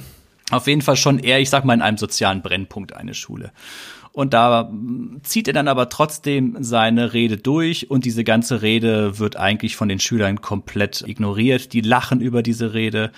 Und wie es halt immer so ist, wenn Becker da merkt, er wird da nicht ernst genommen und das haut alles irgendwie nicht hin, dann reißt ihm die Hutschnur und er spricht dann mal ein paar andere wahre Worte. Und ich finde, das kann man noch mal ganz gut als Abschluss für diese Episode nehmen, weil man da auch noch mal so ein bisschen einen Einblick in Beckers Innenleben kriegt, wie er so funktioniert und wie er so seine Umgebung wahrnimmt. Wisst ihr, ich wüsste gern, warum ihr meine Rede sabotiert. Weil sie mörderlangweilig ist. Wisst ihr was? Wisst, wisst ihr was? Das, das habe ich nicht nötig.